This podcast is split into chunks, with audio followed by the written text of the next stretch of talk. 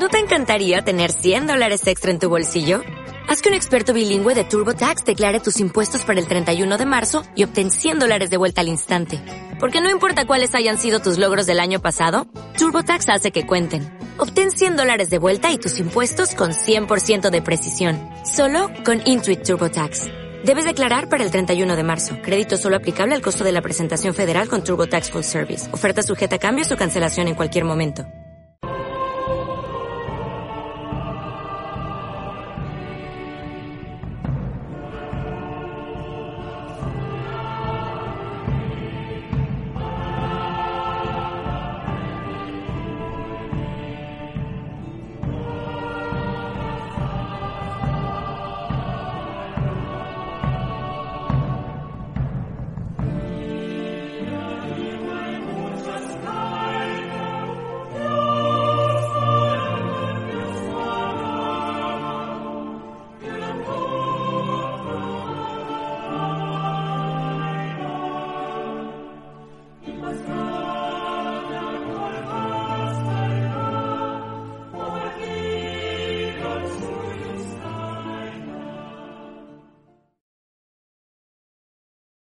Muy buenas a todos y bienvenidos aquí a un nuevo directo en Decíamos ayer, en el que vamos a tratar, yo creo que una de las defensas más épicas de la historia de España, o por lo menos está entre ellas, que son las invasiones inglesas a Buenos Aires, no una, sino dos defensas con un claro protagonista como es Santiago de Liniers, por lo menos el más famoso, pero no el único.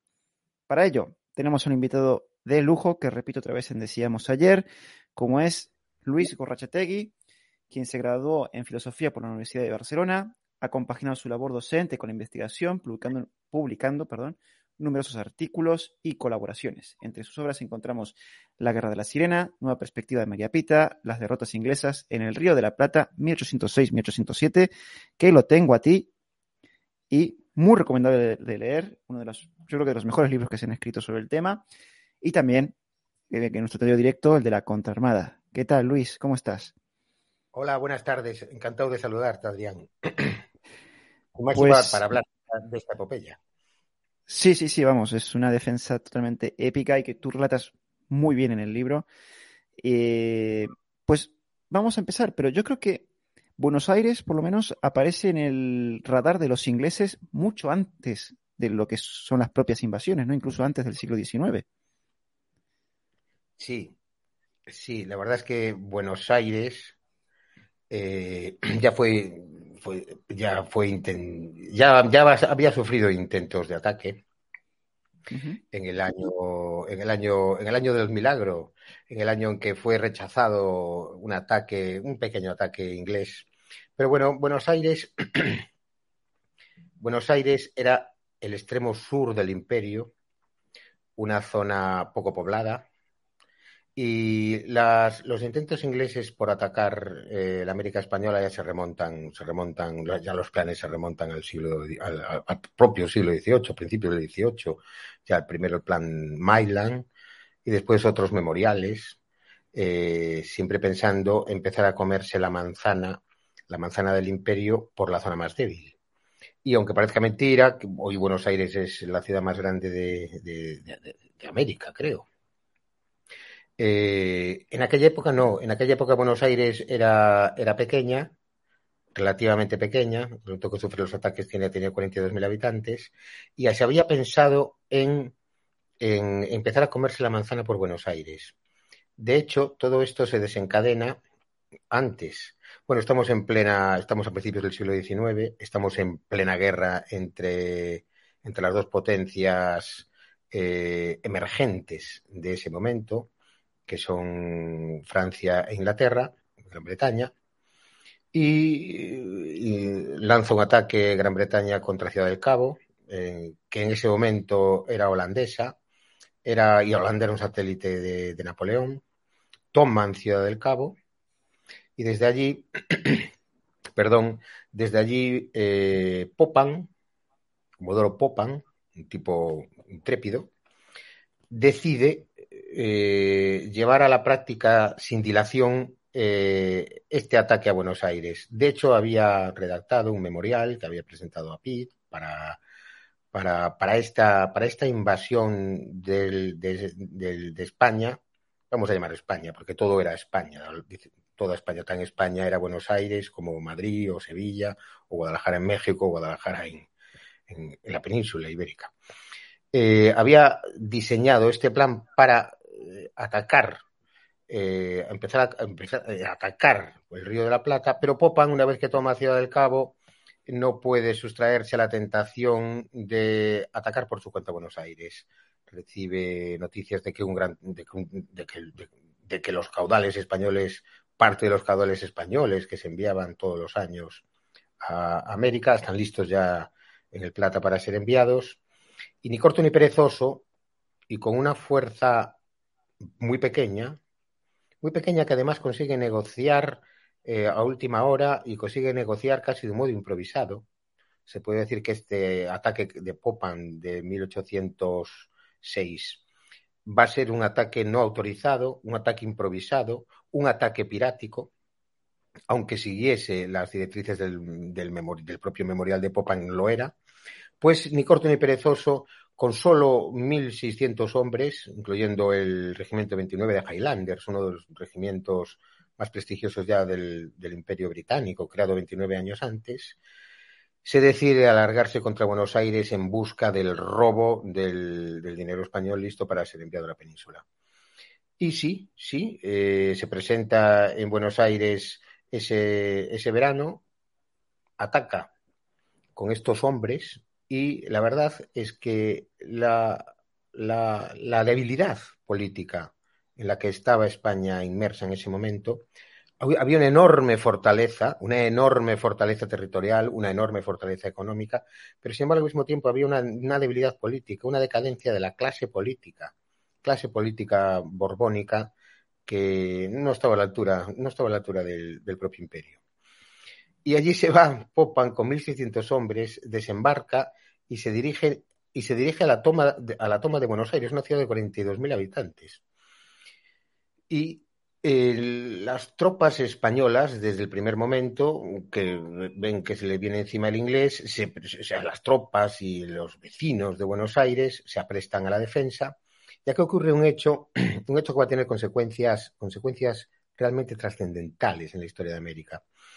Y es que el virrey, el virrey Sobremonte, un funcionario un funcionario sin ninguna experiencia militar ni ningún ni, ni, ni, heredero del valor tradicional que hemos tenido los españoles históricamente. Cuando digo españoles me refiero a todos, a Adrián, a, mí, a todos los que hablaban español, porque todos lo eran. Pues Sobremonte decide mmm, inhibir la resistencia armada de una manera absolutamente patética, porque en realidad arma a destiempo y mal a la población, quizás por miedo a perder el control sobre la propia población armada, pero fundamentalmente por, la, por la, ausencia de un espíritu militar en, Sobremonte, en el virrey Sobremonte. Perdón. Y, huye a Córdoba. Córdoba era la capital de emergencia prevista en caso de, una invasión al, al, Río de la Plata. Y con un millón de pesos huye a Córdoba y deja Buenos Aires deja Buenos Aires eh, absolutamente eh, a, su, a, su, destino sin, sin, ninguna cabeza política ni militar que la, que la defendiese. No solamente huye a Córdoba, sino que literalmente inhibe la resistencia armada.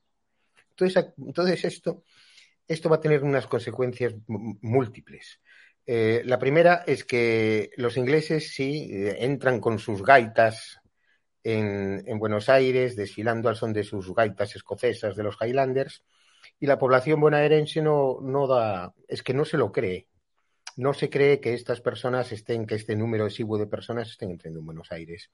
Y aquí vamos a ver, vamos a ver que esta población, esta población no acepta en absoluto esta humillación, no la acepta de ninguna manera, hasta el punto que, eh, bueno, al día siguiente cierran todas las pulperías de Buenos Aires, que así se llamaban, Así, ya, así se llamaban las tabernas de Buenos Aires, aunque, aunque no había pulpo. Eh, cierran todas las pulperías de Buenos Aires y los eh, bonaerenses no quieren saber nada con los invasores.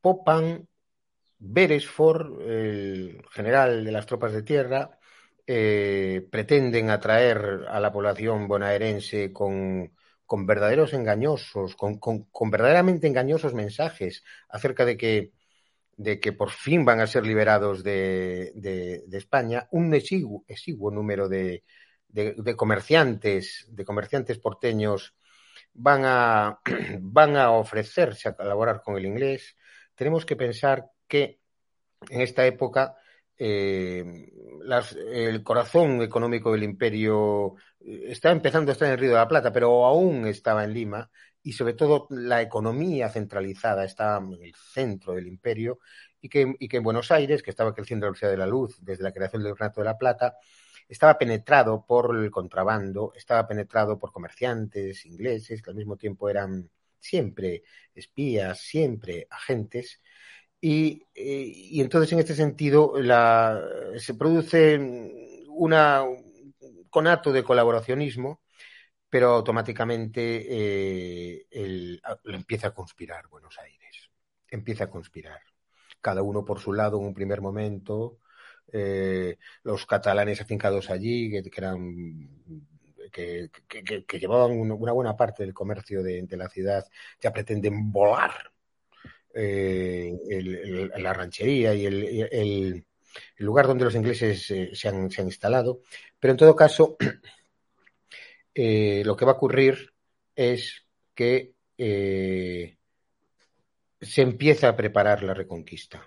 Primero de un modo improvisado, pero muy pronto la población, de un modo espontáneo, emocionante, por su propia dignidad, por su propia iniciativa, sin virrey, sin virrey, sin autoridad virreinal, sin autoridad institucional o política, solamente, solamente arrastrados por su, por su sentido de la dignidad y porque alguien ha venido a su casa a, a, tomarla, pues empiezan, empiezan a conspirar.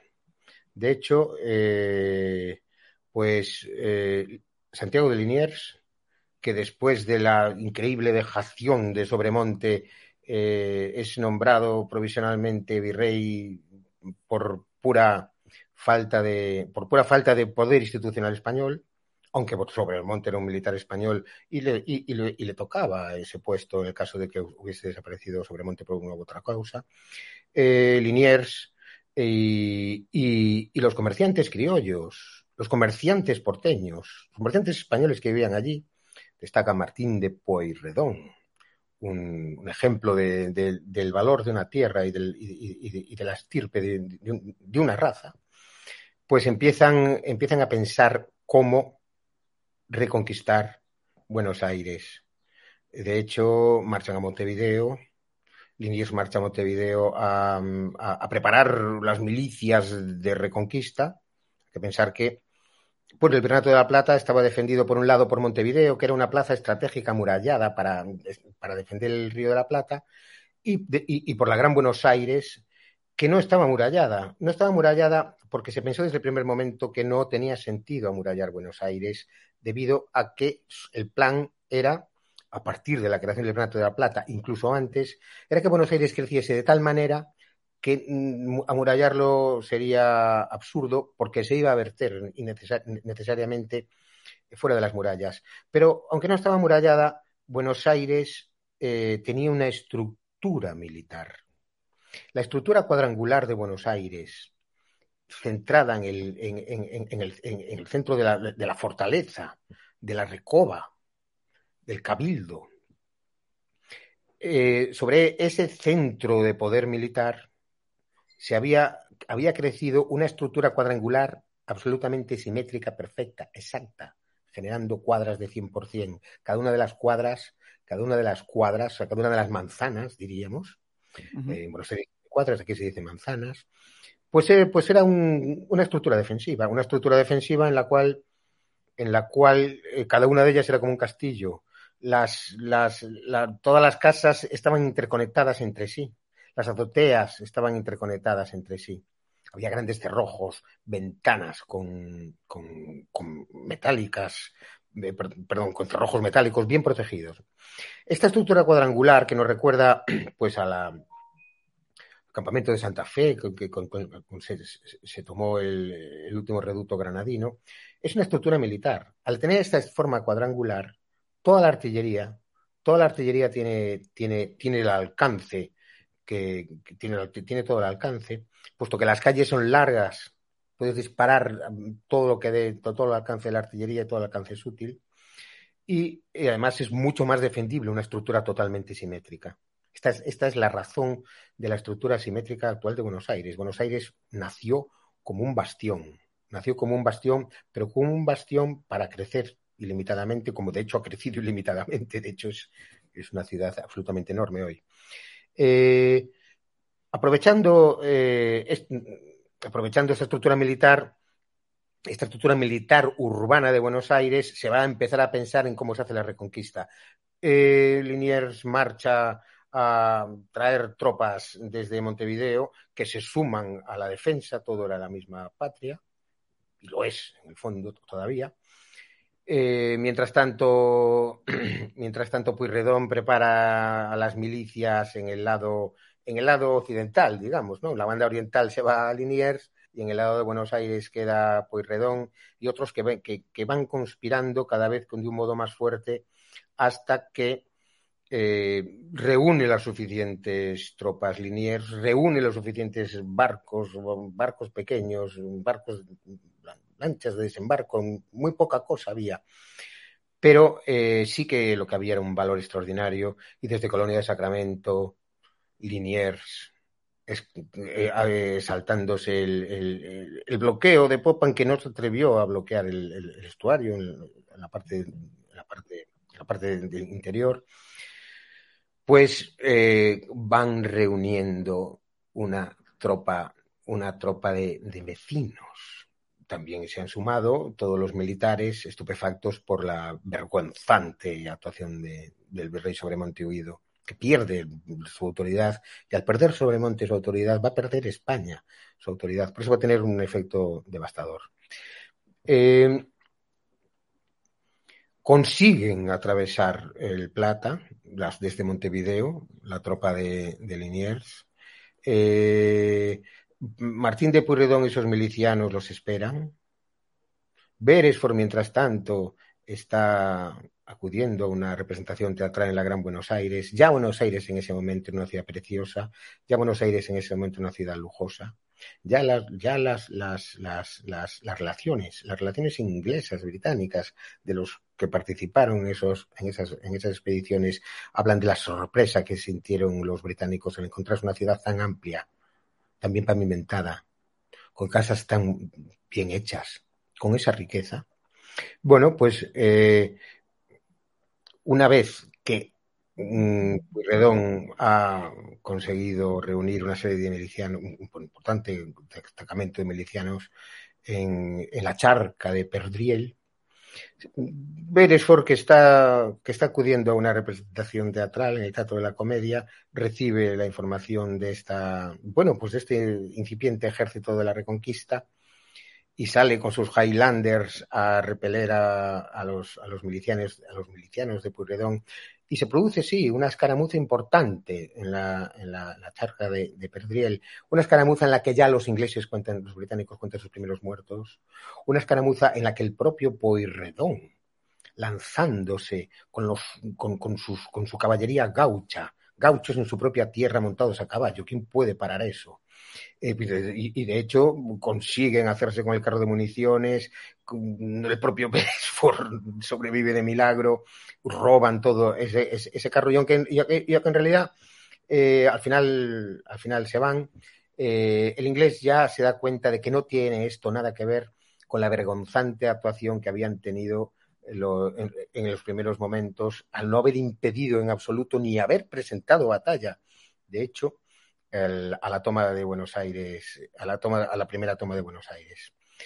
Eh, una vez que los británicos vuelven a Buenos Aires después de la escaramuza de Perdriel, saben que se le viene encima los vecinos de Buenos Aires.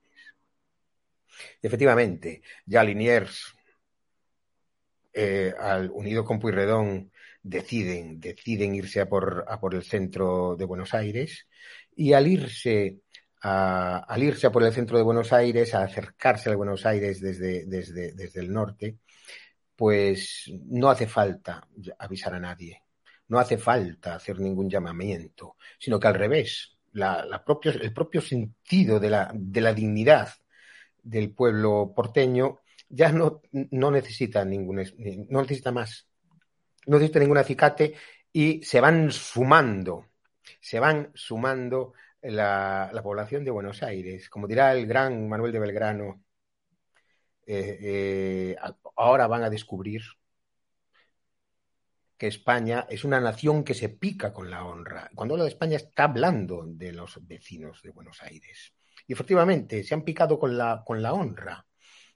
De tal manera que cuando se acercan a Buenos Aires esa noche en la que arrastran cañones, hay, colas para arrastrar los cañones, los mozos de Buenos Aires, los jóvenes de Buenos Aires, eh, casi se pelean entre ellos por, ver quién arrastra los cañones en el barro, eh, de, de, esa manera que al acercarse de flanco desde el norte a Buenos Aires se va sumando toda la población.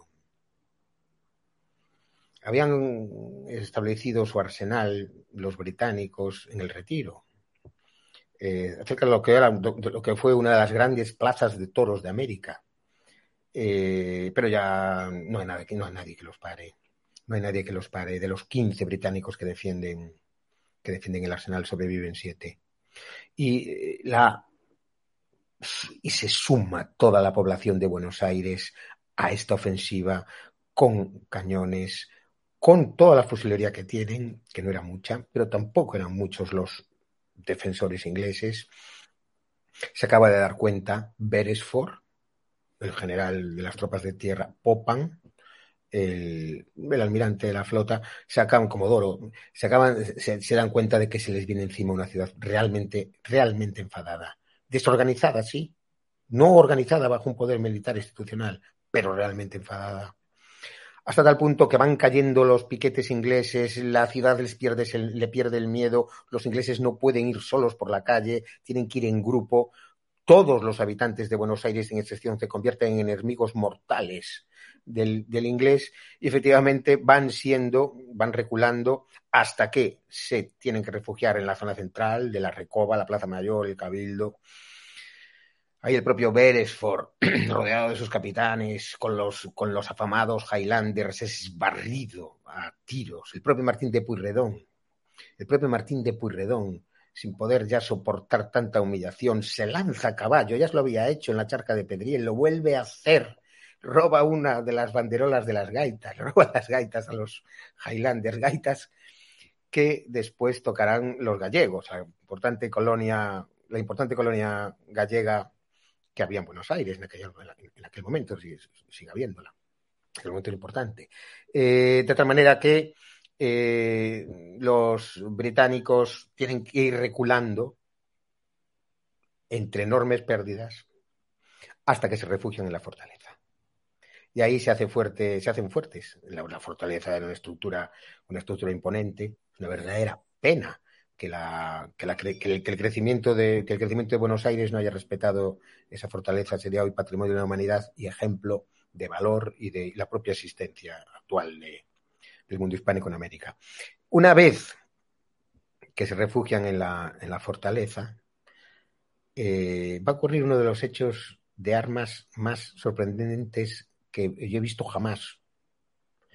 Y es que la población en masa de Buenos Aires, sin, armas casi, se va por la fortaleza, estando los ingleses arriba y teniendo todas las de ganar, con su fusilería, con la artillería. Podrían haber hecho una escabechina a los pies de la fortaleza, pero ya a nadie le importa eso. Lo único que, lo único, lo único que le ocurre ahí es que el enfado popular es de tal categoría que va más allá de toda la lógica militar rodean la fortaleza, despreciando totalmente el peligro de ser acribillados a tiros desde arriba, que podían haberlo sido. Y el inglés eh, es testigo de algo para lo que no estaba preparado. No saben qué hacer. Nadie se atreve a pegar un tiro. Pegar un tiro hubiese sido certificar la muerte de todo, de todo de todo el ejército inglés. Nadie se atreve a pegar un tiro, pero no saben qué hacer, con esa muchedumbre totalmente encolerizada. Eh, lo primero que hacen es arriar rápidamente la bandera inglesa y, y izar la bandera, la bandera, la bandera del Parlamento, pero eso no, no consigue, no consigue parar a los, a los, porteños, que empiezan a, que, entre la gritería se empieza a oír izar la española, izar la española. Yo creo que es la vez de todas las que yo he visto en que una bandera fue izada por los vecinos, por los vecinos encolerizados. Los ingleses no tienen ninguna bandera española, todas las han enviado para presumir a, Londres. Y, pero eh, consiguen una bandera española, consiguen subirla a la fortaleza y uh, izan la bandera española en el intento de parar a la muchedumbre encolerizada. Esto para mí es uno de los hechos de armas más importantes, más, sorprendentes que he visto porque es, es, es, es, la historia de unos vecinos a pecho descubierto yendo contra el peligro absoluto de atacar una, una, fortaleza como la gran fortaleza de Buenos Aires sin ningún tipo de duda. Eh, una vez que izan la española, eh, lo único que les queda es la rendición incondicional. Es lo único que les queda para salvar la vida. Efectivamente, se produce esta, re, esta rendición incondicional a toda velocidad. 2.600 fusiles mmm, bueno, tienen que salir de la fortaleza sin armas, sin bagajes, sin honor, sin nada. Los fusiles eh, van, a, van a formar, van a sumarse a los arsenales bonaerenses, lo cual va a ser muy importante, los 1.600 fusiles Tower. Los prisioneros, que los ingleses seguramente los hubiesen, les hubiesen dado un trato muy distinto, uf, muy distinto. Pero bueno, los españoles con los prisioneros los, los tratan bien y los, los envían los envían al interior para que, bueno, los envían al interior para que, para neutralizarlos de esa manera, pero los envían al interior con respeto, algo típico de nuestra idiosincrasia hispánica. Y así ocurre que 42 días después de este, de este, de este ataque no autorizado inglés, el 12 de agosto de 1806, eh, las gaitas, las famosas gaitas escocesas son tocadas por pulmones gallegos, Buenos Aires recupera su, su dignidad y, su, y, la propiedad sobre sus propias, sus propias, sobre su propia tierra, pero aquí ocurren varias cosas. Perdón. Todos son conscientes, todos son conscientes de que, de que el inglés va a volver. También son conscientes de que, de que España, de que España, de que la, la autoridad virreinal, una autoridad que llevaba siglos siendo intocable, ha desaparecido. En ese momento no queda otra que convertir a Buenos Aires, que se ha, comportado, como un pequeño ejército improvisado con una efectividad extraordinaria derivada del, valor absoluto, más que de la organización, aunque hubo una cierta organización, Liniers, etc. Bueno, se, se da cuenta el virrey interino Liniers que la única manera de parar la ofensiva inglesa que se avecina es convertir a Buenos Aires en un ejército profesional.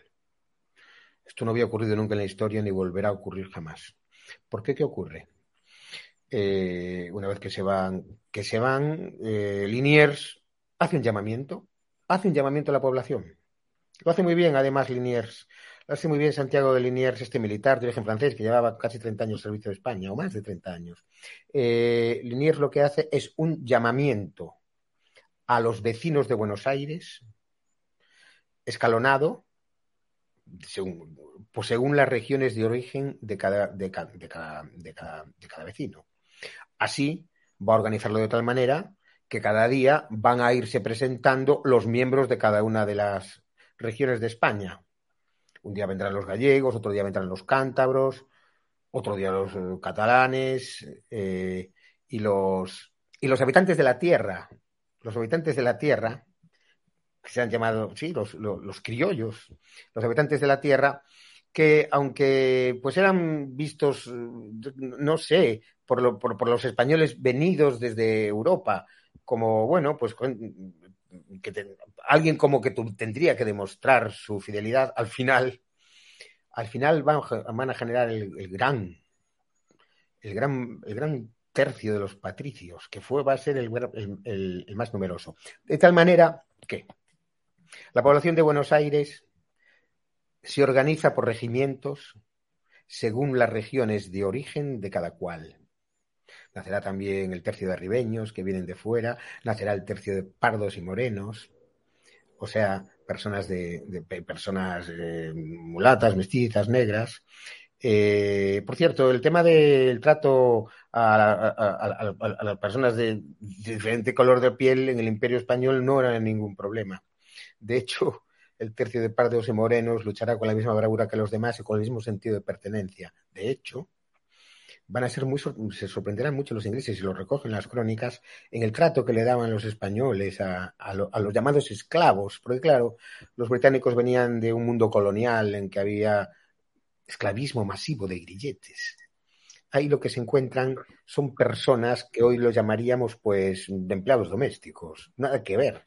Personas que iban a, a misa con sus amos, entraban en las mismas iglesias y discutían de las mismas cosas con ellos. Nada que ver, una de las cosas sorprendentes de los que se maravillarán los ingleses. La comunión absoluta de la población y la ausencia de aquel esclavismo salvaje que ya habían, que ya, que ya estaba, que ya estaba afincado en, los, en, en las potencias coloniales, las nuevas potencias coloniales.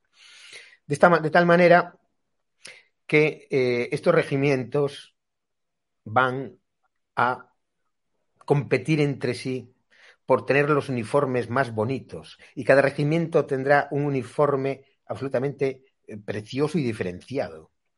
Eh, y los vecinos pudientes, los vecinos pudientes equiparán a los menos pudientes.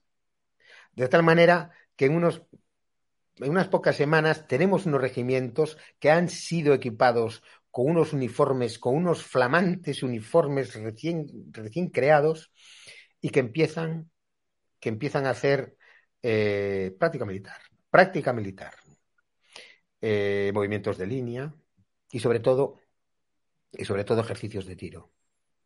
Ejercicios de tiro, diez meses haciendo ejercicios de tiro, van a fluir caudales, hombres, pertrechos de toda América. Y aquí vemos cómo la unión hace la fuerza de la misma manera que la fragmentación hace la debilidad, la debilidad que hoy encontramos en los que algunos aún llaman o a día de hoy Latinoamérica, que sea un nombre realmente un escarnio de nombre, pero de la misma manera que la fragmentación, fragmentación interesada, hace, la, hace que todos seamos débiles, la unión hace que todos seamos invencibles. De Chile salen cuatro toneladas, de Santiago de Chile, cuatro toneladas de pólvora que van a poder, van a poder atravesar los Andes aprovechando el verano austral. Y, y, aunque había más soldados que, que, que, fusiles, se turnaban los fusiles para aprender, para aprender a disparar. Venían personas en mulas, venían personas que no tenían nada, nada, solo su dignidad. Pero su dignidad fue suficiente. Fueron equipados, aprendieron a disparar, aprendieron a disparar a lo lejos.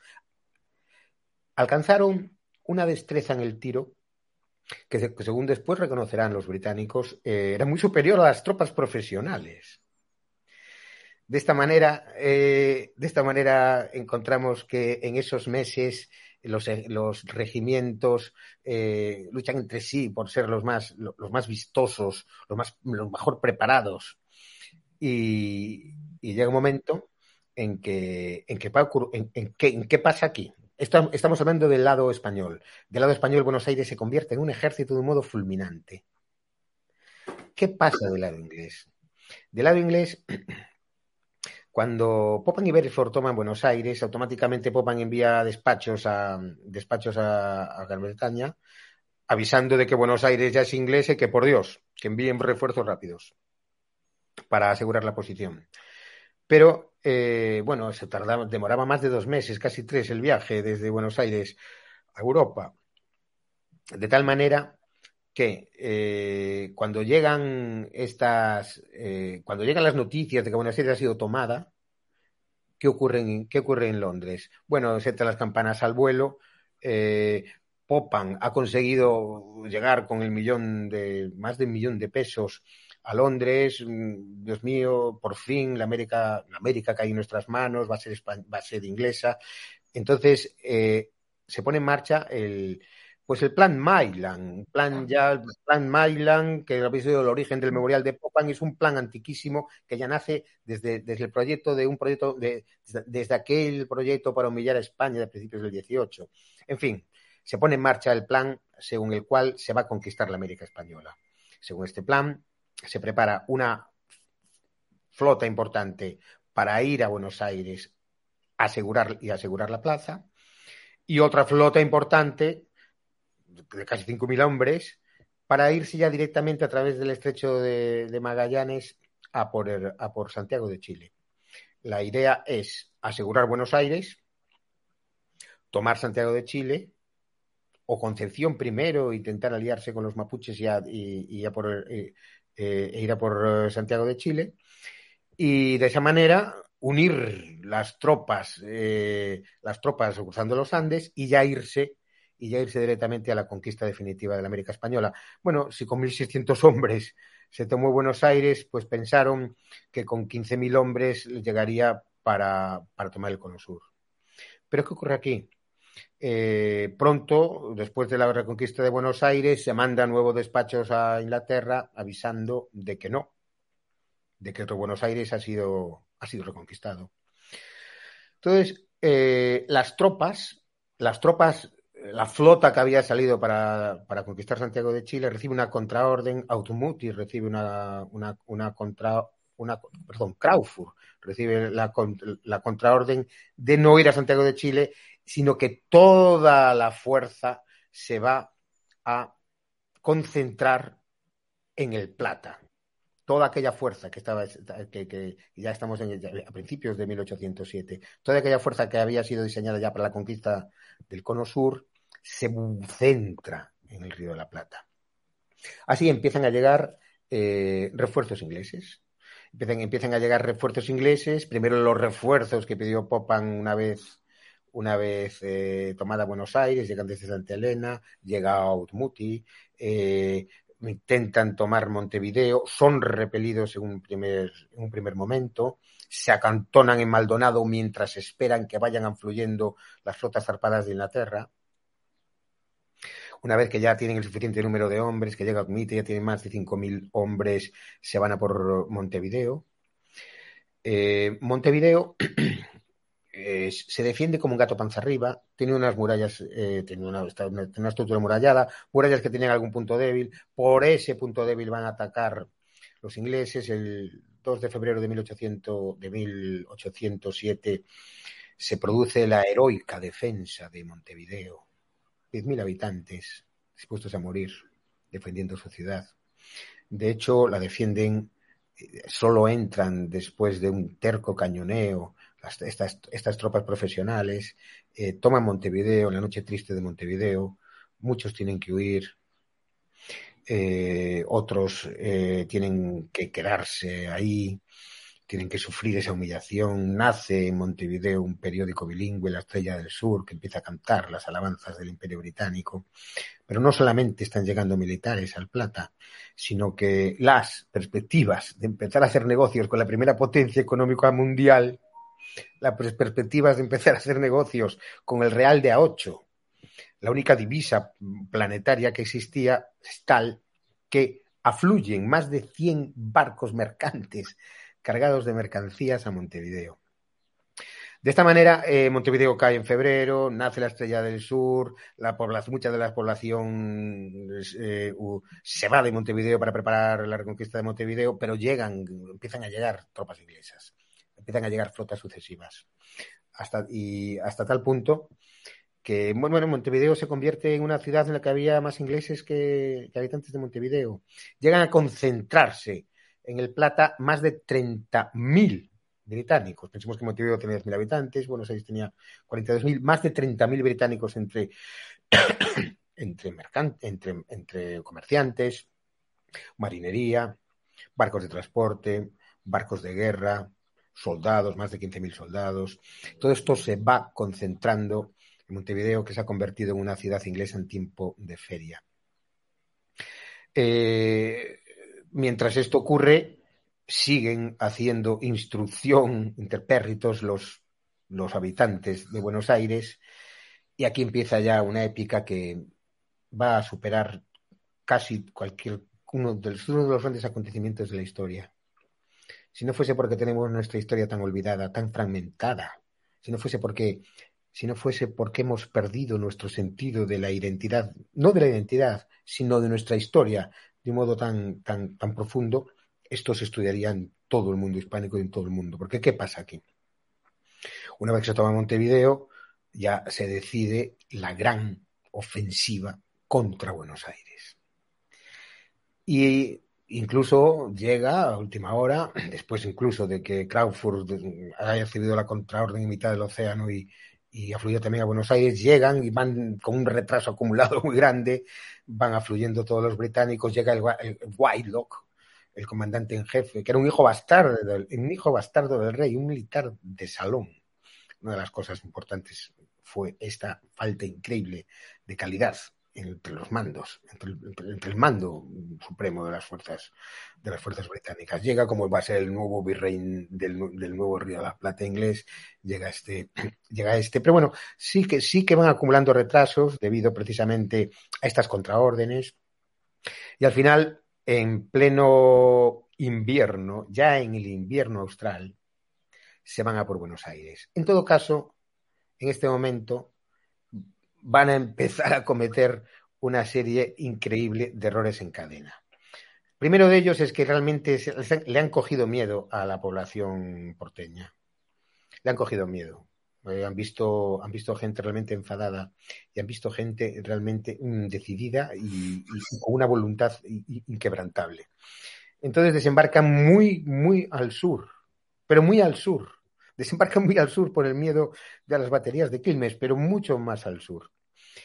Y entonces inician, inician, un, inician un recorrido muy penoso en este invierno austral, eh, con sus cañones, con toda la parafernalia de un gran ejército, de una potente, una, gran potencia de la época, pero van perdiendo cañones, van perdiendo mantas, los criollos desde el primer momento son los dueños del terreno, los gauchos con sus caballos, son los dueños absolutos del terreno, van subiendo, al final consiguen desembarcar todo el ejército, la vanguardia, la retaguardia, el, el grueso del ejército va subiendo desde el, desde el sur a Buenos Aires y llegan las noticias, llegan las noticias a Buenos Aires y, y bueno, la verdad es que es, es muy épico porque el ejército español perfectamente organizado en tres cuerpos, con todos los tercios ya entrenados,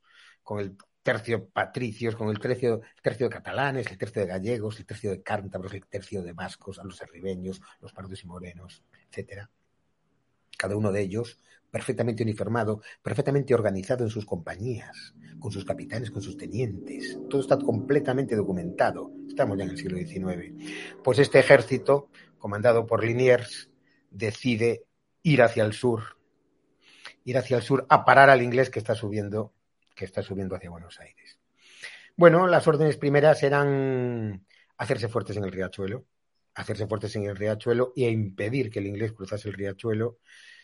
Pero estos hombres no son capaces de detenerse en el riachuelo, sino que cruzan el riachuelo, cruzan el riachuelo y en orden de batalla, ya habían entrenado movimientos de línea, en orden de batalla, los tres cuerpos del ejército, el cuerpo de reserva detrás, los tres cuerpos del ejército, retan al inglés a cara descubierta y a la vista, totalmente formados en una línea, siete mil héroes, siete mil vecinos, las mujeres, las mujeres, al despedirse de ellos, les dijeron, espero que no te comportes como un cobarde, porque si no, aquí en mi casa no vuelves a entrar. Bueno, en la, verdad es que las mujeres dijeron eso y eso les llegó al corazón. Pero aquellos corazones gigantescos no hacía falta que les dijeran ello, eso. Pero esto nos sirve para entender hasta qué punto somos miembros de esta nación que se pica con la honra, como dijo el gran Manuel de Belgrano.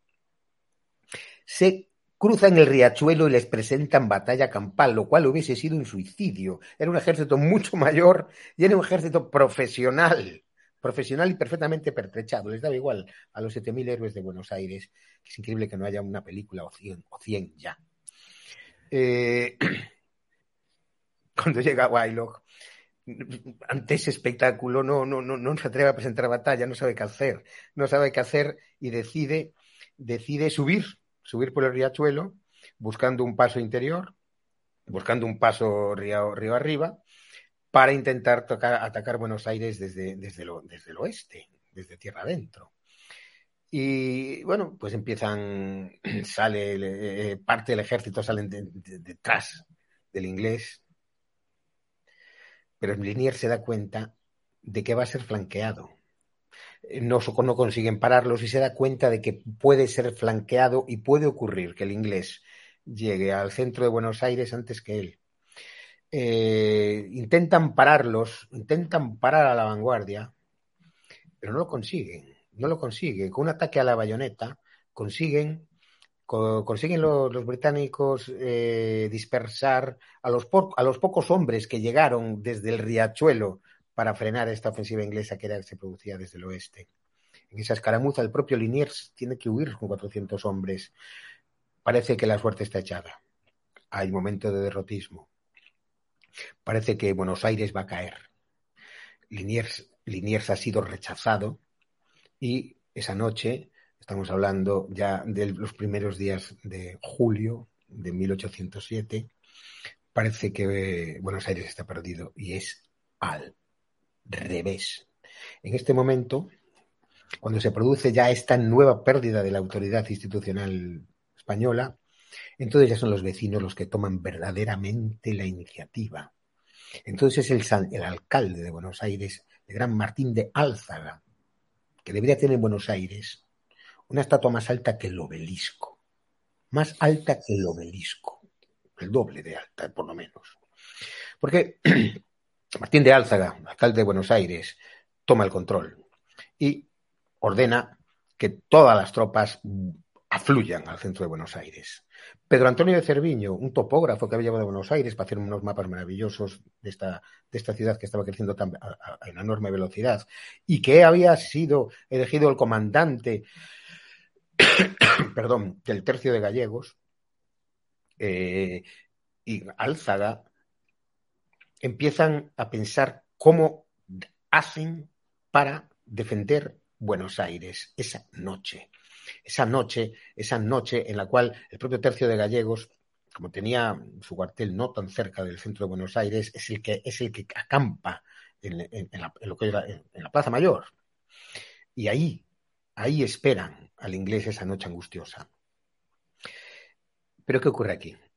Eh, el propio inglés, Wylock, con el grueso del ejército, la, vanguardia había conseguido rechazar a Liniers y casi, casi empezar la conquista de Buenos Aires, pero el inolvidable Wylock, este militar de, de salón, bastardo del rey, del rey Jorge, este Wylock se pierde, se pierde yendo a Buenos Aires, se literalmente e increíblemente se pierde. Los documentos ingleses hablan de una incompetencia increíble, después, bueno, el juicio que va a tener después es tremendo, pero bueno, es una incompetencia eh, radical. Se pierde hasta el punto de que va a perder dos días en un rodeo absolutamente demencial por Buenos Aires. Y esos, y esos dos días son la clave de la existencia actual de la América española. Eh, Álzaga Liniers, que al final se, reincorpora a la defensa, Pedro Antonio de Cerviño, el gran topógrafo de, su época que estaba en Buenos Aires, haciendo planos maravillosos, que, que conservamos. Y siguiendo, siguiendo el plan inicial del, del, teniente Doblas, que lo había presentado unos meses antes la defensa de Buenos Aires, van a hacer un plan absolutamente magistral para la defensa de Buenos Aires.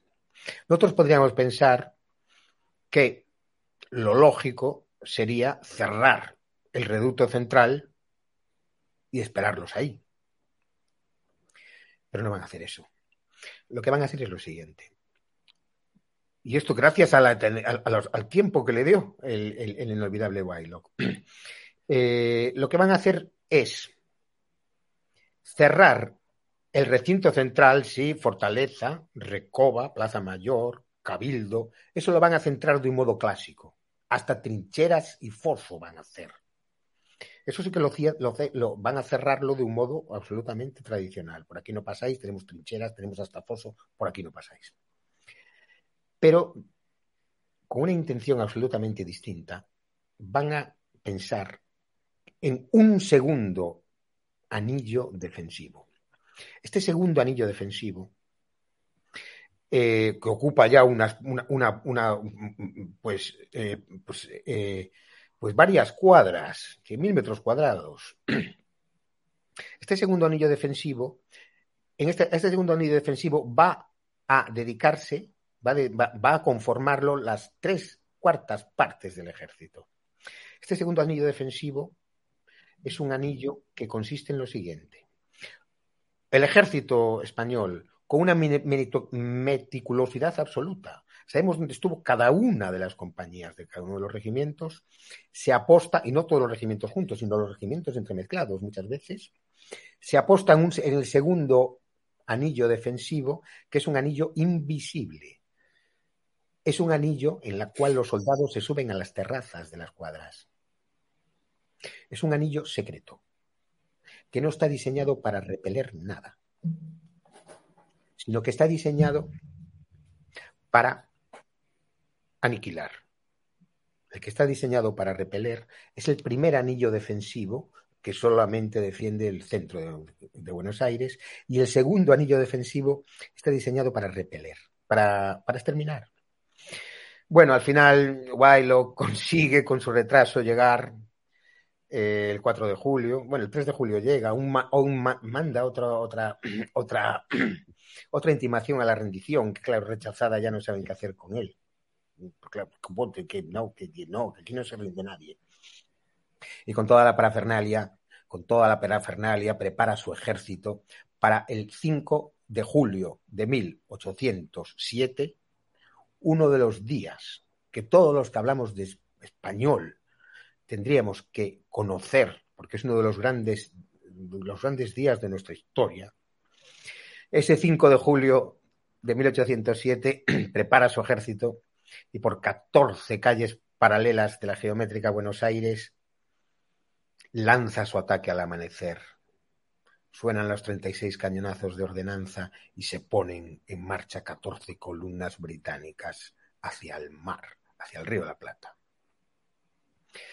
los ingleses se creen que los españoles estamos preparados en el reducto central. Y su plan es muy fácil. Donde encuentren gran resistencia, mm, no entran, pero rodean ya totalmente el reducto central. Perdón, y entonces ya en, unas horas el reducto central estará ya, ya totalmente bloqueado, totalmente rodeado, totalmente totalmente destinado a, la rendición. Y así se van, así se van y empiezan a bajar. Empiezan a bajar los, empiezan a bajar el gran ejército, el gran, el, presuntuoso ejército británico.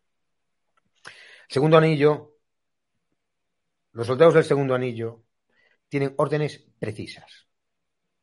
Las órdenes consisten en no disparar un solo tiro en no hacer ni un solo ruido, en ser totalmente imperceptibles hasta que el inglés haya penetrado en el anillo.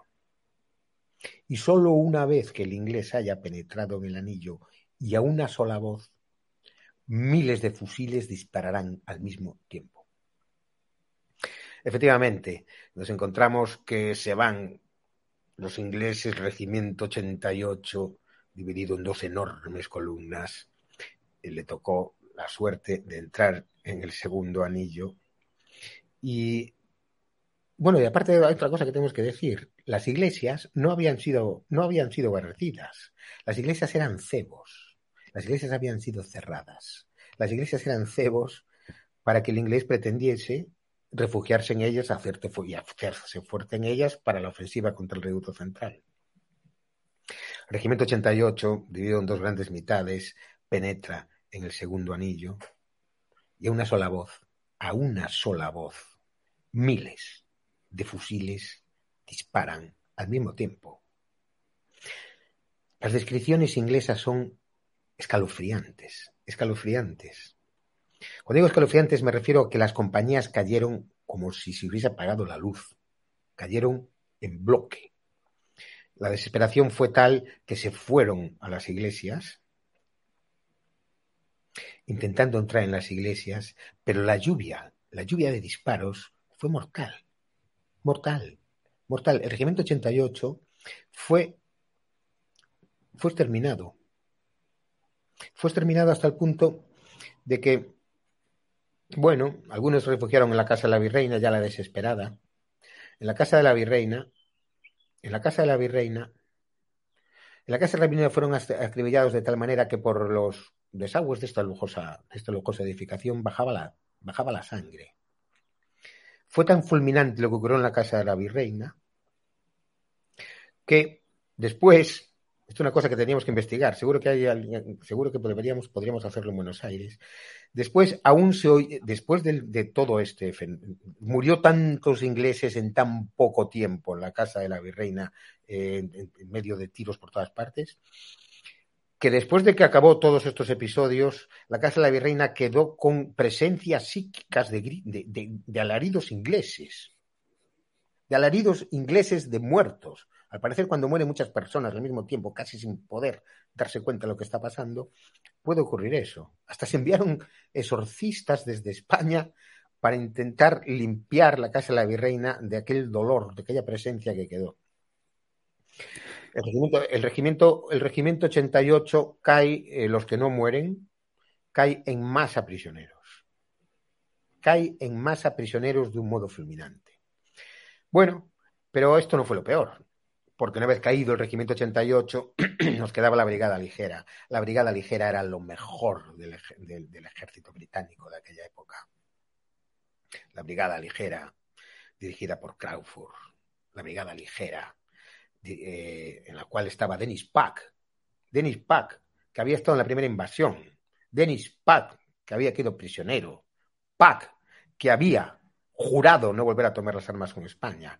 Pack, que en vez de ser fusilado como hubiese sido, en fin, no voy a decir más, había sido respetada su vida y estaba viviendo bien como prisionero en el interior. Pack, que fue ayudado a huir por falsos libertadores que fueron engañados por los ingleses con ansias de independencia cuando lo único que querían los ingleses era, era hincar el diente y acabar con el comercio y la riqueza de la zona. Este PAC, este PAC eh, incumpliendo su juramento, incumpliendo su juramento volvió a tomar las armas, las armas contra España. Eh, la brigada ligera que era muy potente, eh, consiguió refugiarse, entra en el segundo anillo, empieza su desgaste, pero sí que consigue refugiarse en el convento de Santo Domingo.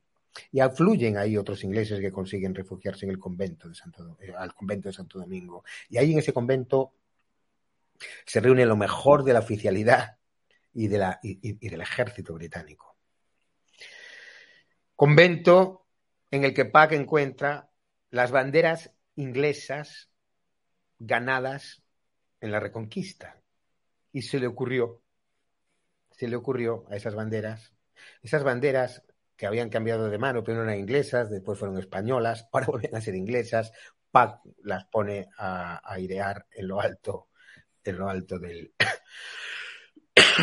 perdón, en lo alto del, de, la gran iglesia de Santo Domingo como diciendo, ya estamos aquí, ya estamos aquí, ya, ya, ya, esto, ya esto se, se acerca al final.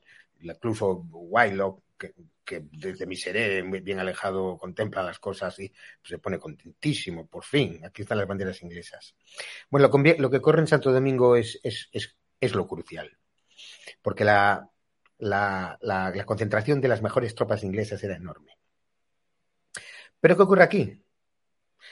La verdad es que el comportamiento que tuvo el ejército argentino, que así lo va a llamar Pedro Antonio de Cerviño, Porque ¿qué significa argentino? Argentino significa ejército plateado, ejército de la plata. De hecho, Argentina, el nombre actual de la República Argentina, es un nombre bellísimo. Argentina significa plateada. Y verdaderamente Argentina es, de plata. Es de plata por el valor que mostró aquel día.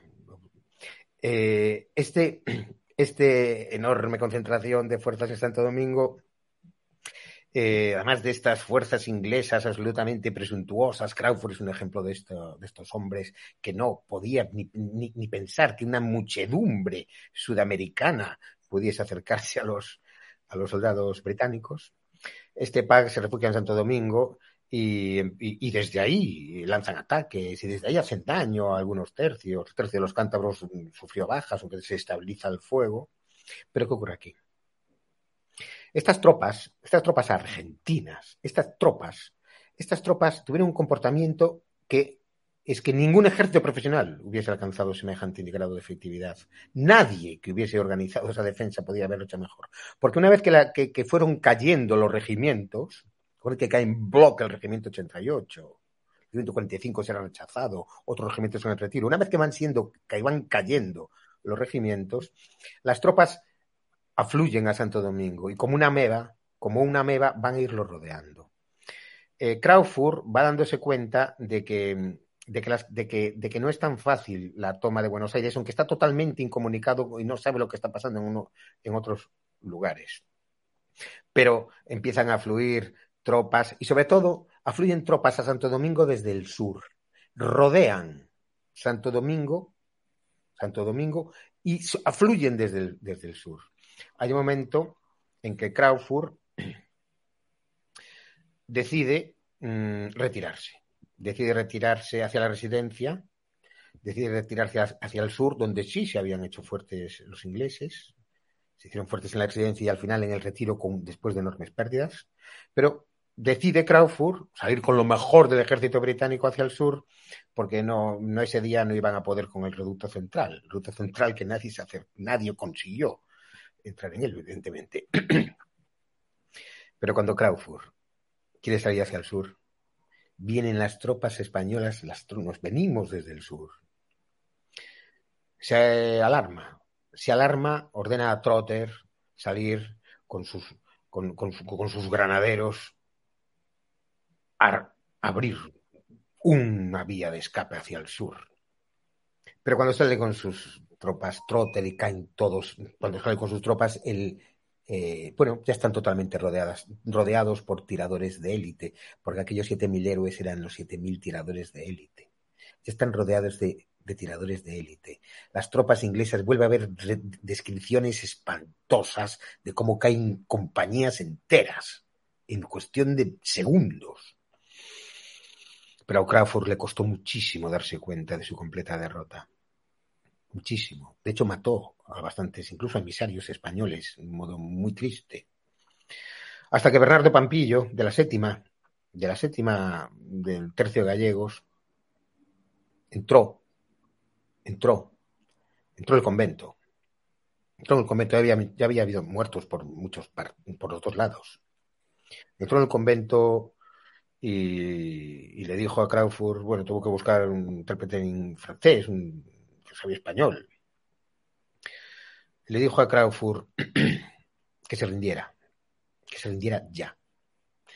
Crawford, con la flema británica y superioridad, dijo, bueno, ¿en, nombre de quién vienes? Eh, pues vengo en nombre del pueblo de Buenos Aires. Bueno, pues ya te contestaré dentro de una hora. Pampillo le contestó, no te doy un minuto.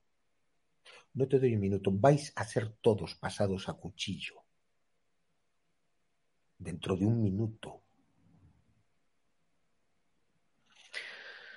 A esas alturas volaban balas de artillería en tiros parabólicos desde la, desde la fortaleza. A esas horas, las fuerzas inglesas que se habían instalado en el campanario ya no podían estar ahí. Eh, lo entendió y salvó la vida. Salvó la vida a él y a todos los que había allí. Porque no hubiese habido prisioneros si no se hubiesen rendido. Y así, encontramos que aquellos hombres, aquellos hombres que habían venido con esa presuntuosidad absoluta de, de, este autismo increíble de no entender lo que significaba España, en América, en cualquier parte, tuvieron que rendirse en bloque, en bloque, en bloque e incondicionalmente para no ser pasados a cuchillo de un modo fulminante. Ya daba igual, ya había habido muertos por ambas partes, ya traicioneramente habían matado a algunos emisarios. Encontramos aquí lo siguiente. Vemos a todos estos uniformados ingleses saliendo, sin armas, sin honor, flanqueados por nuestros héroes, por nuestros héroes uniformados, que tuvieron suficiente valor para no pasarlos a cuchillo en ese momento. Eh, y se fueron, y se fueron, valor y disciplina y honor, y se fueron, y se fueron hacia la fortaleza. Se fueron hacia la fortaleza todos. Se fueron hacia la fortaleza todos, menos Pac. Menos Pac. Menos Pac que no se atrevía a salir.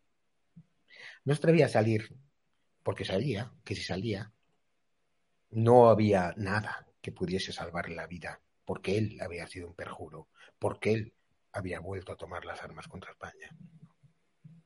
De tal modo, de tal modo que tuvieron que irlo a buscar, tuvieron que irlo a buscar y sacarlo y sacarlo del ganchete, y sacarlo del ganchete a Denis Pack.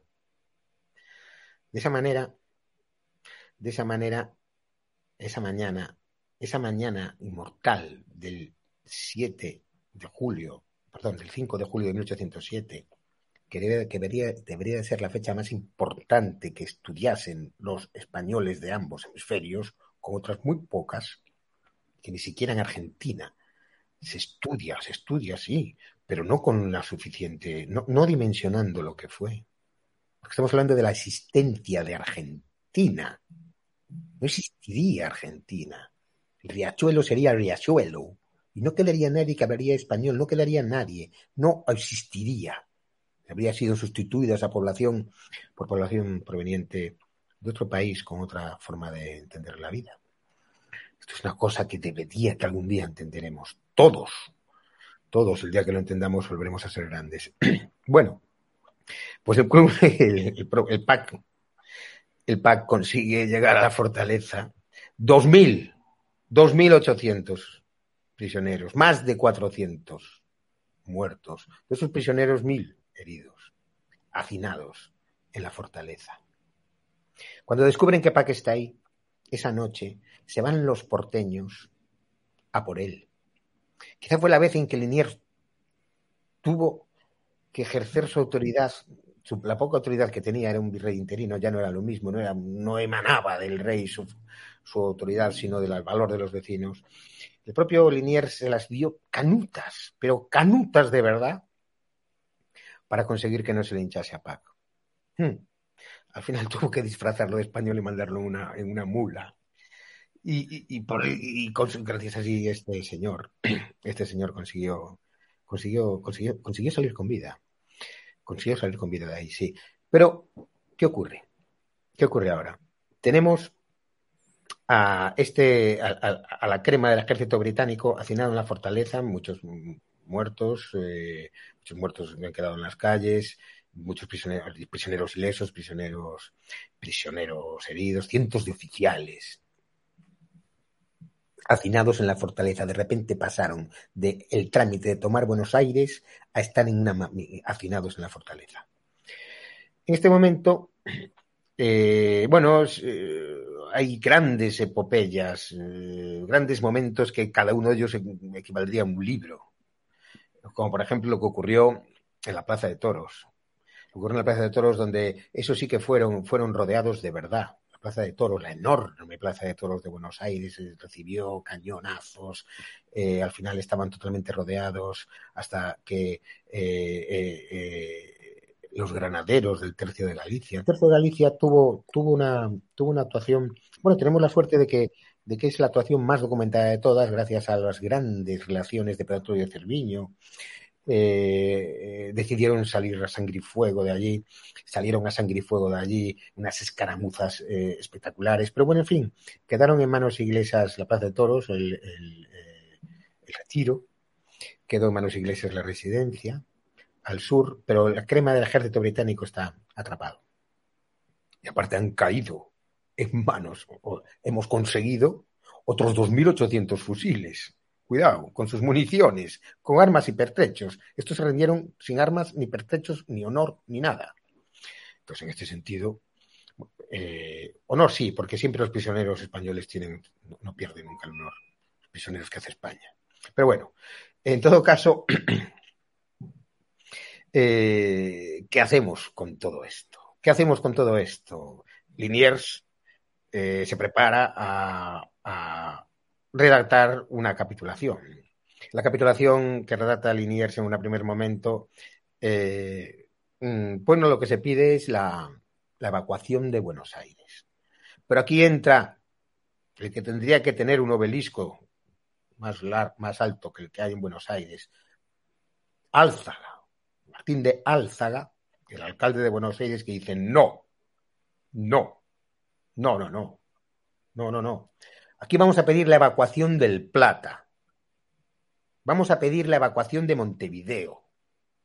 Vamos a pedir que reparen las murallas que, ofendieron de Montevideo. Vamos a pedir que se vayan todos. Liniers dice que es imposible, que la correlación de fuerzas no, no permite esa rendición. Montevideo todavía un enorme destacamento, una, enorme presencia militar inglesa, y aparte, y aparte quedaba el ejército inglés, quedaba buena, la mayoría del ejército inglés o británico. Pero Álzaga no, no transige, consigue, consigue al final convencer al, al militar, al militar, al, al virrey, y, y, se, y, y se redacta, y se redacta la capitulación con la evacuación del Plata, quizá la mayor humillación que ha sufrido Gran Bretaña después de, en fin, de la, de la pérdida de Estados Unidos, de la guerra, de la captura del convoy naval que llevó a la pérdida de su presencia en Norteamérica. Y eh, bueno, pues Liniers al final tiene que acceder al vecindario, porque en realidad Martín de Álzaga representaba el vecindario de Buenos Aires. Y mientras agasaja a los cientos de oficiales británicos que estaban comiendo con el mismo número de oficiales españoles. Buenos Aires era un paraíso. Buenos Aires para comer era un paraíso, lo sigue siendo, pero ya en aquella época lo era. En Buenos Aires había tanto ganado cimarrón que había muchísimos más caballos y vacas que habitantes. En Buenos Aires, si quieres hacer un asado en aquella época, solo tenías que ir a buscar una vaca. Nada más. En aquella época, en aquella época valían más dos, dos, dos herraduras que un caballo. En aquella época se, hacían carneadas, pues eso, eh, porque se dejaba la carne, la carne que sobraba. Se cogían, insisto, insisto, si querías hacer un asado solo tenías que buscar una vaca, pero había más vacas libres rodeando Buenos Aires, muchas más que habitantes tenía la ciudad la riqueza, esta riqueza imparangonable que tenía Buenos Aires, insisto, dejó estupefactos a los ingleses. No solamente era eso, era la riqueza de la pavimentación, era, era la belleza de sus casas, era la amplitud de la ciudad. Todo eso lo que dejó alucinados a todos. Bueno, pues eh, Liniers estaba agasajando a los ingleses. Imagínate el tremendo asado. Imagínate que lo estaban pasando eh, y, llega y llega y llegan con las condiciones de capitulación. Y se las presentan a Crawford que era con Ausmuti con Gower eran los militares reales porque Whitelock era insisto un militar de salón. Crawford después de haber visto la increíble efectividad de aquella mañana de haber, visto morir en, minutos a centenares de sus hombres, teniendo a sus espaldas más de mil prisioneros quejándose, heridos de diversa consideración, y otros más, todavía ilesos, Crawford, eh, le parecen bien las condiciones.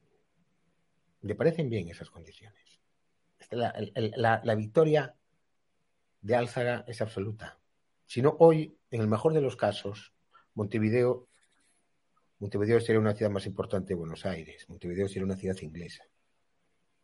Buenos Aires hubiese quedado encajonado en el Río de la Plata para siempre. En el mejor de los casos, digo. eh, pero no, eh, a Crawford le parece bien. Eh, a todo esto, eh, los ingleses intentan, eh, intentan comunicarse entre sí. Ya todo está en manos españolas. Eh, las condiciones de capitulación intenta, llegarán mucho más tarde a Osmuti, en el que está en la residencia. A Osmuti le parece bien. entonces después llegan a Wildlock, que estaba en Miserere, bien, bien protegido, con más de mil hombres, lejos del teatro de operaciones bueno, lejos, todo tan centrísimo de Buenos Aires hoy, si es que se conservan esos nombres, no, estoy seguro, no lo sé. Eh, en todo caso, eh, White se, se encoleriza, se encoleriza. ¿Pero cómo? ¿Pero cómo vamos a rendirnos? ¿Cómo vamos a rendirnos? Entonces le dicen los militares profesionales, la tropa ha perdido la moral.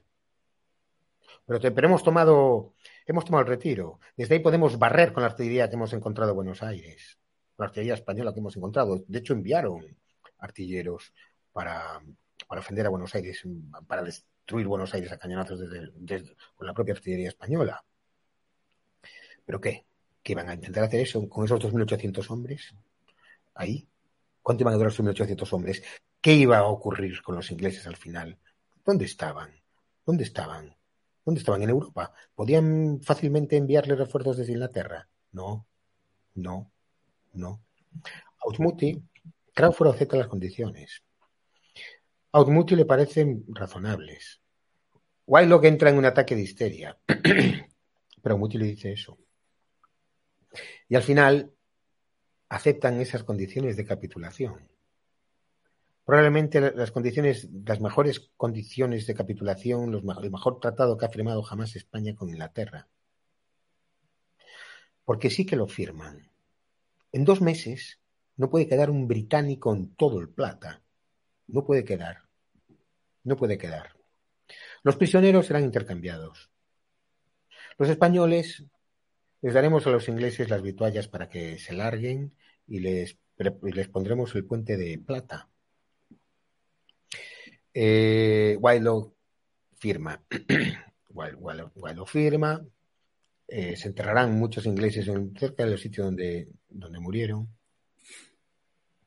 Y, y, solo queda, solo le queda a los británicos llegar a Montevideo. Llegan a Montevideo y la noticia cae como una bomba, pero como una bomba. Montevideo era una ciudad inglesa en tiempo de feria. Los comerciantes tienen que regalar lo que tienen o venderlo a precio de saldo o volverse con ello puesto, que es peor todavía. Y así todo eso se tiene que quedar en Montevideo. Los, los ingleses restaurarán las murallas de Montevideo. The Morning Star, la estrella del sur, desaparecerá para siempre y solamente es el recuerdo de una horrible pesadilla. Efectivamente, dos meses y dos días después de la firma, más de 30.000 británicos, más de 100 barcos mercantes, más de 90 transportes, más de, más de 30 barcos de guerra se van del Río de la Plata. Ahí no queda nadie, menos cientos de prisioneros heridos que serán tratados exquisitamente, costumbre nuestra de toda la vida, y serán después repatriados a Inglaterra. Eh, no hay palabras para describir lo que pasó. Sí, tenemos por un lado los 7.000 héroes, sí. Tenemos por otro lado eh, eh, la increíble efectividad que, tuvieron y la increíble destreza militar y, la, increíble pertinencia del plan. Todo funcionó absolutamente a la perfección. Pero aún así, un ejército que, que era más del doble, Queremos el doble y además un ejército absolutamente pertrechado y profesional.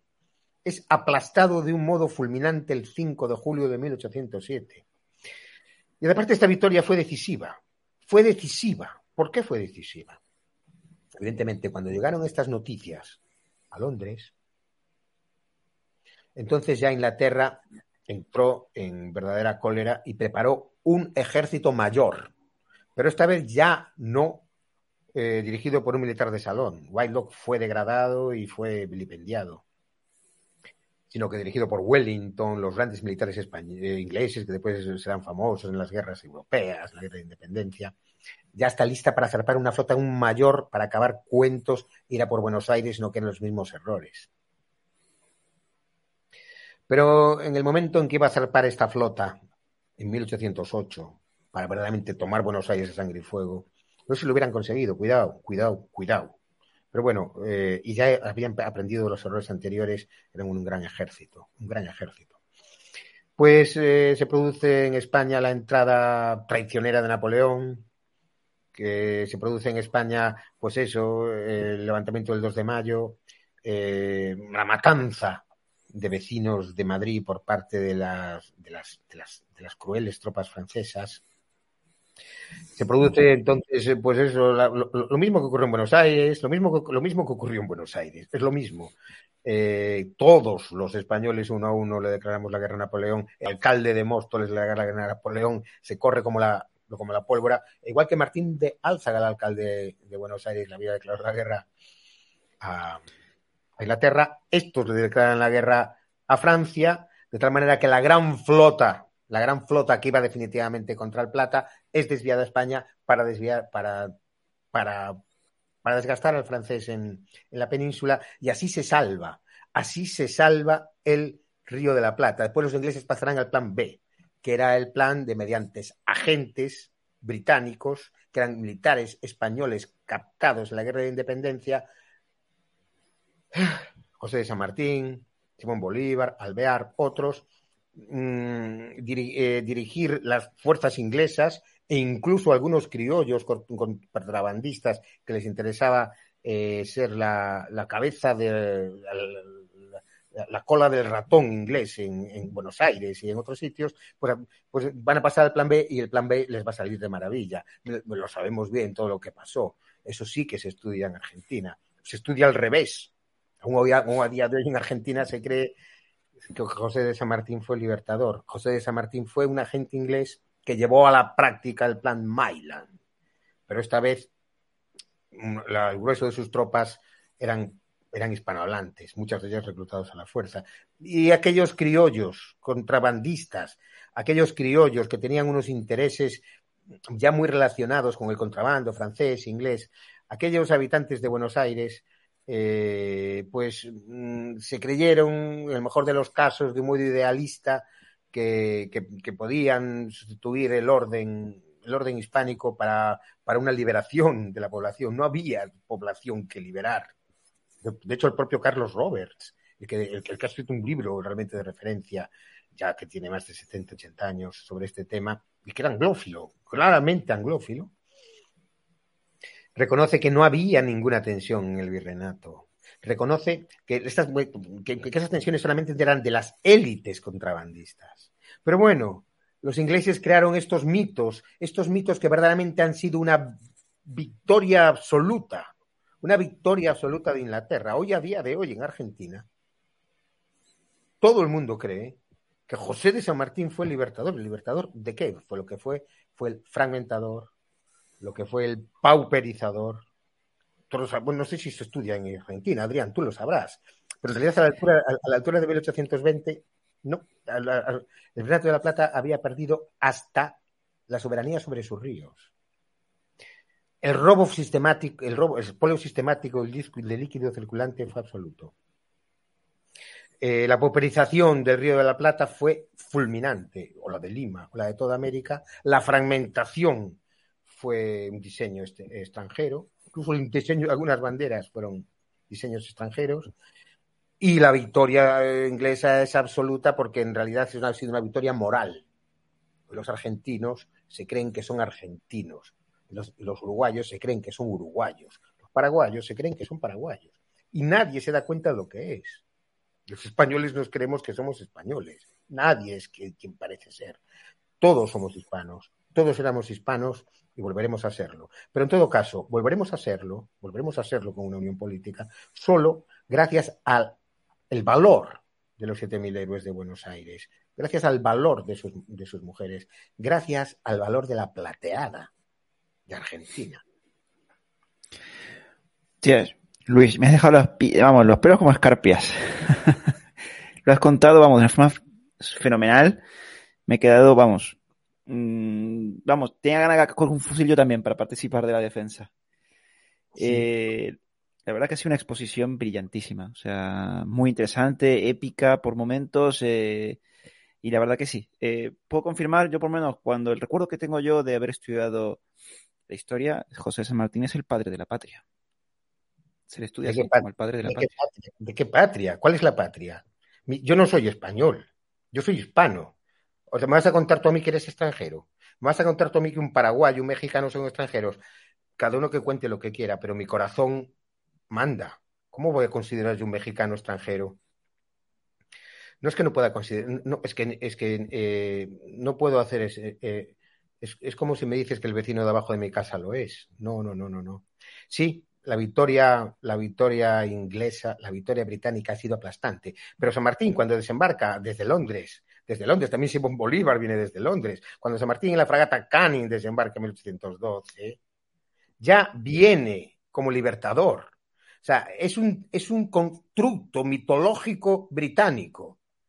Es verdaderamente doloroso, verdaderamente doloroso. Y al mismo tiempo tenemos una, tenemos una, tenemos una oportunidad increíble. La plateada volverá a ser plateada. Eh, nunca ha dejado de serlo. Y está ahí. Pero de, pero, pero de la misma manera que en Buenos Aires empezó el derrumbamiento, en Buenos Aires no hubo ninguna guerra de independencia, sino que hubo un, en fin, se resolvió todo hablando prácticamente. El lanzamiento de la sonada de Alzaga, nada. La sonada, ¿cómo acabó Alzaga? Alzaga acabó colgado de la muralla. Colgado de la muralla, muerto y colgado de la muralla. ¿Cómo acabaron tantos españoles? Esto lo hicieron los agentes ingleses.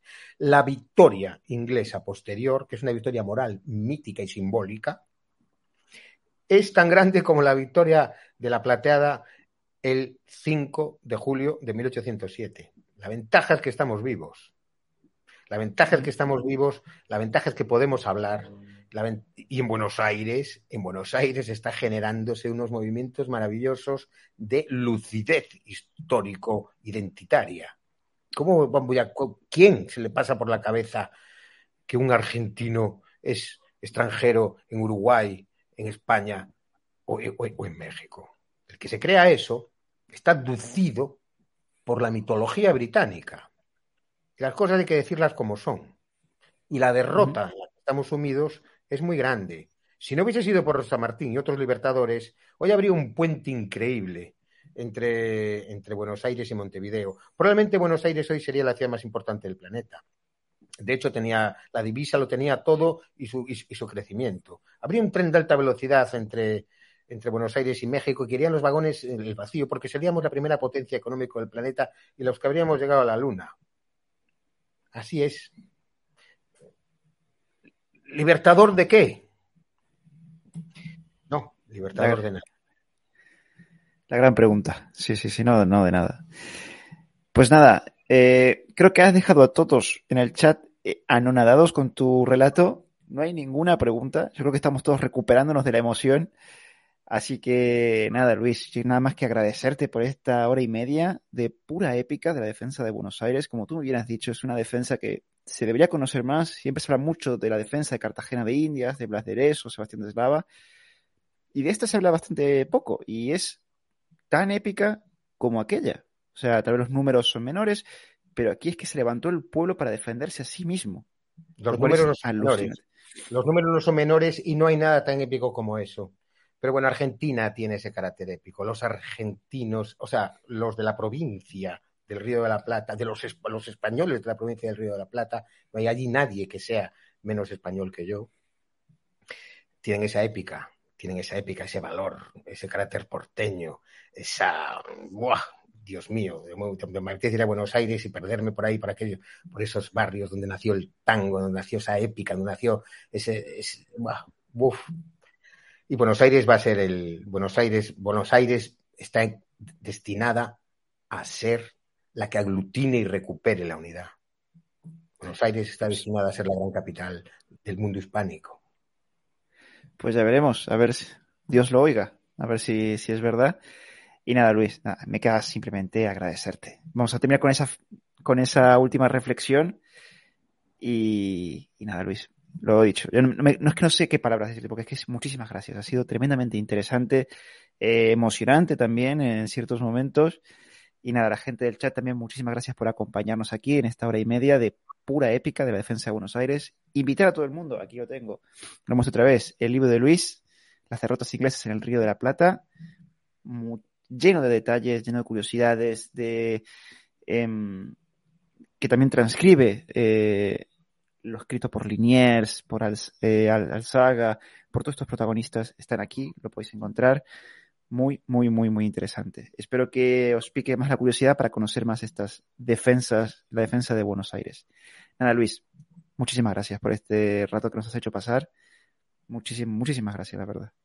Muchísimas gracias, muchísimas gracias a ti, Adrián, porque, porque eh, en, ti está la, posibilidad de, difundir la verdad histórica, que además es la verdad de nuestro corazón. Muchas gracias a ti, muchas. Nada, nada. Un auténtico placer. Nada, gente, muchísimas gracias por acompañarnos y ya nos vemos en el próximo directo. ¿Te preocupas por tu familia? Entonces, ¿por qué darles solo huevos ordinarios cuando pueden disfrutar de lo mejor? Eggland's Best, los únicos huevos con ese delicioso sabor fresco de granja, además de la mejor nutrición como 6 veces más vitamina D, 10 veces más vitamina E y 25% menos de grasa saturada que los huevos regulares, además de muchos otros nutrientes importantes. Así que, dales los mejores huevos. Eggland's Best, mejor sabor, mejor nutrición, mejores huevos.